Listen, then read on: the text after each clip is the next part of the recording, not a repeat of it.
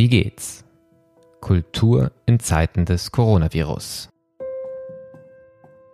Welcome to another international episode of Wie geht's, a podcast of conversations with people working in the arts, culture policy, and the creative industries, reflecting on how the COVID 19 crisis affects the cultural sphere. My name is Martin Zierold, Director of the Institute for Arts and Media Management at the University of Music and Performing Arts in Hamburg, Germany, which is producing this podcast. The title of this podcast in German, Wie geht's, has a double meaning. It translates as How are you? We want to know how people in the arts are doing during these extraordinary and challenging times. Yet, Wie geht's also means How does it work?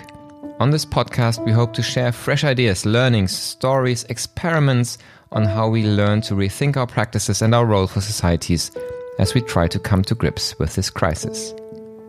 Today, we take a look at the UK and two specific artistic fields photography and theatre. My guest in this episode is Joanna Vestey, a photographer who recently launched the project Custodians for COVID, focused on raising money for theatres currently in crisis due to the COVID imposed lockdown. Her project includes world renowned theatres such as the National Theatre, Shakespeare's Globe, the Royal Court Theatre, and the Young Vic. I strongly encourage listeners not familiar with that work to take a look at this podcast website, covid-culture.com, to take a look at some examples of the project and the stunning photographs in order to get a better idea of the project we will be talking about. Beyond that, we will also reflect on the situation of theatres and the arts more broadly in the UK at this point in time. My guest today, Joanna Vestey, is an award winning photographer based in Oxford who is making images that explore the presentation and digitization of knowledge. She studied photography at the Surrey Institute of Art and Design and at Bezalel Academy in Jerusalem. She completed a practice led PhD at the European Centre for Photographic Research and her work has been widely commissioned, published, and exhibited both in the UK and abroad, and is held by several collections, including five images acquired by the National Portrait Gallery in London. Her recent series, Custodians, was published as a book in 2015. I'm connected via Zoom with Joanna Vestey, a photographer based in the United Kingdom, um, with a great project on the situation of theatres in, in Britain, in London. We're going to talk about that. But the first question in this podcast is always a very general one. Joanna, how are you? Lovely to join you. Um, I'm good. I, in fact, I feel very blessed. I've been at home with my children for four months now. I've got two teenagers. Uh, and we, I've really had time to think in new ways and recalibrate a little bit, sort of think creatively, and yeah, just pursue a few things which have been slightly on my to do list for some time. So um, yeah, I'm good. Thank you. That sounds like you're really making the best out of this uh, extraordinary situation. Um, we'll be talking about your work as an artist, which is interesting in itself, and also is interesting because you're dealing with um, artistic organizations, dealing with theaters. But before we go there, um, as most of our listeners will be in Germany, and maybe not everybody's following the situation in the UK. Um, the idea we get in Germany is that in terms of the health situation, things have been bad but have gotten much better. Um, how do you experience daily life right now? But most importantly, for our context, what's the situation for the arts like uh, in the UK, if it can be generalized at all? Hmm. Uh, yes, there's lots of different issues in there. I think day to day life, actually, things have carried on. You know, obviously, some people have been impacted much harder than others, but generally, you know, all the supply chains work, the hospitals weren't overwhelmed people have had access to what they need. Um, so I think that kind of the day to day base level has been good. Uh, and I, th- I think now, you know, obviously people are coming out of lockdown and, and trying to find their feet. The arts, as you kind of point out, absolutely have been hit hardest. And I think very much have been kind of further down the list of areas for the government to get to and try and understand how to help them. And I think there's so many different issues tied in with that from the kind of big museums and gallery spaces through to the very small independents and the freelancers and the artisans that make up all of those different creative industries. And, and trying to find a sort of one size fits all is, is always going to be impossible. So I think just at the moment, people are trying to feel their way around as to how their sort of new futures might look within that within that horizon. If we turn to your project Custodians for COVID, um, that's a project designed to support theaters. Um, if you just tell us the basic idea first, where did it come from, and and how is it? How's the the core idea working? So a few years ago, I did a project in Oxford, which was called Custodians, and it was uh, an individual position within a space, within a lecture space or a museum.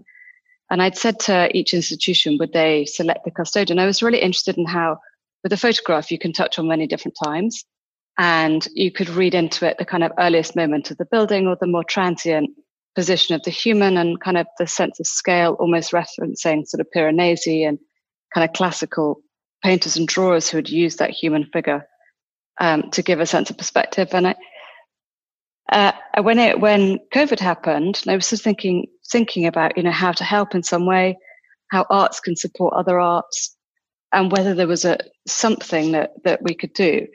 I noticed that Le Monde had started posting some of my um, original custodians pictures on Instagram with with hashtag self isolation, uh, and actually it made me kind of think, gosh, actually these are really relevant, and there is something to be said about this the individual within these spaces and just questioning kind of the situation. And and the more I was reading about theatres, you know, the media were were actually talking a lot about theatres at the time here. Just thinking, actually, this is really poignant, and this is a way that you know I could get involved and actually support another medium. So yeah, I just sort of started ringing around theatres and um, trying to secure access to them. And how difficult was that organizational part to start with? Because I imagine that um, it's not necessarily easy to get access and, and to be able to really like produce a photo uh, uh, photograph that's that's uh, aesthetically um, on the on the level that you're working on. I think what was really clear really quick was how many people have been furloughed, and these places had literally been mothballed. Most, the majority of them, nobody had stepped into them. Uh, some of them, someone went in literally and sort of ran the ran the water, flushed the loos, turned the lights on. But other ones had even powered off half the lights. So I think it was a question of kind of being able to reach out and actually kind of connect with someone, um, and then trying to just logistically do it. Just it, we shot it just before, just towards the end of lockdown, where you were just allowed to start making day trips for work um, and adhere to social distancing and things. Um, so, so we were able to get access. There were a few places we couldn't because there was literally nobody going in, uh, and the lights went on. So, and uh, I encourage everyone listening to the podcast to take a look at the the photos because I guess um, that that gives the best idea. And we put a link um, on the podcast website so that people can can easily access them. Um, in terms of um, the artistic perspective, um, I imagine it must be very hard to to like in a way document an absence, um, um, like try to capture that that specific moment when when the buildings are empty, other than the one custodian that that's always on the picture. Um, how did you you go about planning that as an artist? What was important to you uh, in, in, in working on this project um, aesthetically? you know, I'm always reminded by something that Paul Valery said, and uh, the poet, and he wrote about the active presence of absent things. And to me, that's very much when you start to see the series together and you just see empty space after empty space after empty space. There's something so poignant about that that absence. And it, in a way, without the, the custodial figure in it, it just becomes an empty room. But the minute you've got a person in there, there's a tension between the two. Yeah, I th- I really love the uh, the images, and I think they're um, like I said, they really grasp that moment. And a question I always had looking at them myself was, how much do I, as a viewer, bring in? How how how important is it that I know um, that context? And I think at the same time, they they they have something in their own right, even if you would take them out of um, that specific context. Um, that figure of the custodian um, as you said, it's not the first time you're working uh, with that idea. Um, how did you? Was it always obvious who that person would be, and was it hard for them to to um, to like relate to that role in the picture? Because it's not a portrait; it's really like um, they're usually someplace. Sometimes you even have to look for them to find them. Uh, how was that working with the specific people um, producing these kind of um, mini portraits uh, in those huge spaces? Yeah, you know, I think a lot of the people kind of when you reach out to them, they, they Google you and they have a little look and see what you've done before. So I think some of them knew the sort of style that I worked in. And then there were a couple who turned up and, you know, had obviously got made up and were a little bit like, hmm, you really trying to hide me in the back and almost felt a little bit kind of like something was wrong or in rather than actually realizing that's exactly how I like to work is just having a sort of hint of someone rather than, as you say, it's more of a kind of environmental portrait, I guess, rather than a kind of personal portrait. Um, but I've always led it, been led very much by the institutions or the, the spaces I photographed, and it sort of said to them, would they provide who they feel is the most kind of, I, I guess for them, that is the most meaningful custodian or someone they feel has got a deep relationship with the space.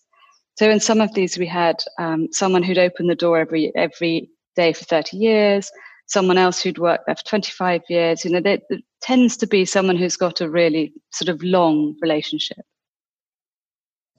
Um, yeah. But but really broad. I mean, literally everybody from directors to catering to security staff. You know, and, and that's what I think is really special when you when you invite people to make their own choices. Who's provided, and then again, I don't do any styling or anything. So, and and rarely do people say, "What should I wear? How should I look?" They just turn up. And there's something rather lovely about kind of working in a way you have to think, kind of work quite quickly, walk into space you've never been into, working with someone, and very much what you've got on the day. There's a touch of sort of reportage about it, even though they look much more staged than that. Yeah, um, I also found that that the images look look really thought through. How much time did you have to work in that space, and what kind of equipment did you use to to to get that really um, yeah, it, it, does. They they don't look at like a snapshot at all. They they look like something with a long run up and, and long planning. But you, as you said, you you more or less showed up and probably had half a day. I, I guess. How did that work technically? I mean, half a day would have been a treat. There was some where we shot five in about five hours, and that included driving around London as well. Um, so literally, I mean, a couple of them we were down to sort of thirty minutes. Wow. But you know, you can see a lot online. I do a lot of work, a lot of research online, so I've got an idea of an interior and how it looks. And you never know. Again, when you get there, the lighting's different, or actually, there's a set in the middle of it which you hadn't thought there was going to be. So all those sort of elements are definitely sort of surprise elements. But actually, you know, I tend to find when you work with people, you get an image quite quickly. You know, there's something really magical about that initial interaction that you have with someone and then actually, I didn't, I didn't really want to stand photographing them for half an hour because we've sort of had that lovely moment and they've given something and I've recorded it and then we're sort of done. Um, so they, yeah, it's, it's a really nice way of working. But actually, I kind of, I, I make a decision. I'm very decisive. I kind of decide where the tripod's going and then work from there rather than sort of, I know a lot of people shoot 10 different pictures and then they'll go home and edit and think about it. But it's a very kind of clear clear way of working. Hmm. Um, yeah. Sorry, go on. no, no, no. That's good. Yeah. Um, I'm, I'm, I'm, um, one project that's that's going on in Germany uh, in a combination, a network of museums is is trying to already start collecting um, documents um, for future archives of this this current contemporary moment. Um, and I think like those images of theaters obviously would be perfect material for that. Um, again, more generally as a photographer, um, do you think um, we, we take enough time to, in a way, preserve that moment? And and have you seen other work that you find um, aesthetically inspiring, um, dealing with the, the, this COVID situation, also in light of future generations and really like uh, cultural heritage and memory of that the special time? Yeah, I've seen a few. I think photography is really interesting right now. The way that everybody is now a photographer, and 85% of all images taken are now made on iPhones and, and cell phones. So we're just sort of bombarded by this incredible deluge of imagery. So I think, in a way, it's harder for photographers to make work that really stands out. Um, but I have been, I've been really impressed. I think photography is really interesting how it's been used. Certainly here, there's been a couple of print, big print sales fundraising for the Trussell Trust, and artist support pledge, and people have been kind of using the medium to support others. And then I guess some standout work. Antoine d'Agata is a um, Magnum photographer, and he's been using a thermal imaging process and walking the streets of Paris. And the pictures are so poignant, and they just connect in a really it's a very subtle but very clever way of documenting what's been going on there. Um, there's a, a Vogue fashion shoot here, uh, Jamie Hawkesworth, who shot all the frontline workers from um, post post delivery people, uh, nurses, teachers, and they were all featured in Vogue. And they actually did separate covers for each of them as well. And again, it's just he shoots on analog, processes it all himself, and they were just these beautiful pictures. So I think there have been kind of stand for me standout pieces, but it it's funny because I mean most things when there's a crisis or when something happens, photographers roam the streets, but suddenly everybody was under lockdown. So there was a sort of different way of thinking about how to make work. Yeah, um, I'd also be interested in in the economical situation. Um, in in Germany, actually, it's it would be quite um, exceptional that individual artists do work trying to support big organizations like theaters, because in Germany the theaters are, are quite well funded even in the crisis, and so the um, the trouble is much more with the individual artists uh, right now. Um, how is the situation working on both levels in, in the UK? On the one hand, you are an individual artist. Um, at the same time, your work, uh, you're not being paid for the work you're doing uh, with the custodians uh, project, but actually you're contributing to the theaters. So, so uh, are both sides suffering the same, or is there a difference uh, in in terms of economic impact of that crisis? Yeah, here our theatres aren't government supported uh, in the same way as they are in Germany. So it's very much sort of individual arts arts organizations.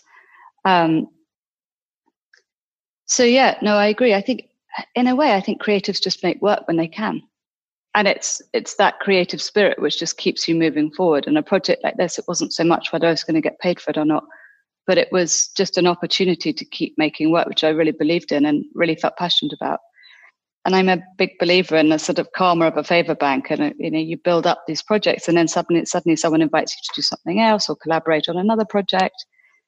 Um, so it's been a real opportunity to kind of support a wider group,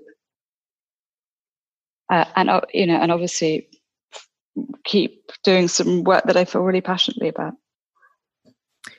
Looking towards the future, um, how do you expect the situation to to develop? I mean, obviously nobody uh, can can really tell, but but in terms of especially the situation for the arts, are you more optimistic that there'll be be good learnings we can take from this, or are you more uh, skeptical and and and the fear that that also the economical situation will be very bad in the future and, uh, the situation for the arts will will continue to be a crisis for a long time? How how how is that in the UK in your view? I think it's going to be a long journey. I think, um, you know, the situation from the arts on, on different levels is complicated. I think if you look at um, schools and university level, there's art being cut and cut and cut from the curriculum in favor of uh, STEM subjects. So even from the very beginnings of it, I think it's become harder and harder for freelancers to, or for young people to sort of find their way in, and then when they become freelancers to find their way out. So I think what's happened now is just compounded an awful lot of issues that were already beginning to surface. Um, and really, it's just a question of how, how quickly the government can respond. I mean, we were in theatres who were saying that they wouldn't be able to start thinking about programming until September 2021. And within that, you know, it's it's not just the sort of immediate theatres, but the set designers, the costume designers, the lighting tech, the graduates from the MA shows who are going to be directors, you know, the whole spectrum of people involved will be impacted by those decisions. So, you know, it'll just take time. If somebody wants to support um, the the project is still ongoing and it's still possible to to buy some of the the photos you did for the custodian project, uh, right? Yeah, absolutely. We said we'd sell for eight weeks, so we've got another five weeks to go. Uh, they're all available on my website, and if you choose one theatre, the money from that one goes directly to that theatre. And how's the project doing at this point? Uh, where where are you in your plan? I think you want to raise one million pounds, right? Yeah, we um, are just touching about a hundred thousand at the moment, and we've been overwhelmed with people's generosity, uh, and overwhelmed with envelopes and dispatch as well. Actually, um, but yeah, no, I think I think we're on track. we are having some really interesting conversations with some of the auction houses and just beginning to reach out to partner with people about how we can spread the word. but yeah, we've been yeah we have been really really overwhelmed by people's generosity and support of it. Yeah, I can only uh, really, really stress that, and also encourage people in Germany to take a look and maybe buy buy a picture. Um, I've got a very special personal relation to, to some of the theaters because I, I stayed in London after my A levels for a while and worked in some of these theaters. Um, so that's why I already bought my uh, my three uh, editions, and I really, uh, yeah, wish you all the best for that project. The the final question um, that we always ask in this podcast is a personal question again in this time, um, which is scary on the one hand, uh, un unknown on the other hand, um, where do you find time to to find inspiration to look beyond the the, the current moment? Uh, is there something you you can share with us that for you is an inspiring uh, practice these days? Yeah, um, you know, normally I spend so much of my time planning the future and planning next projects and planning what we'll do and what we'll do with the kids and how things are going to I've just had to kind of rein all of that back and be very focused on the present moment and just sort of, you can't plan. I couldn't plan next week. You don't know what's going to happen next week. I couldn't plan a holiday. You know, so actually just sort of even planning whether the kids will go back to school or not. None of that's totally certain right now. So actually, I, I feel like that's been incredibly rewarding without even really trying to focus on the present moment. It just sort of found myself in it, um, which has been great. And also, I've done a lot of exercise. I run, I swim, I, whenever I can. And I, am a big wild swimmer. I'll go and swim in a river or in a lake. Um, whenever I can get out, I'll get out. And that for me has been really grounding, just to be able to kind of offset creativity, domestic life, and then actually being you know outside and, and moving. Thank you very much, anna That's been a great conversation. Thanks for your time. Thank you, Martin. This was the 51st edition of our podcast Wie geht's? The cultural sphere during the coronavirus crisis. We already have a number of English editions and will continue to produce more. All existing and future episodes can be easily accessed through our website covid-culture.com, where you will also find links and further notes to this episode. Next week, I will be talking to Maja Storch, one of the developers of the Zurich Resource Model, one of the most influential coaching and consulting approaches to support learning and development in organizations as well as individuals. Together, we will discuss how arts organizations can stay alive and develop in times of crises. However, the conversation with Maja Storch will be in German again, I'm afraid. I'm looking forward to our next editions. Take care. Bis bald. Passen Sie gut auf sich auf.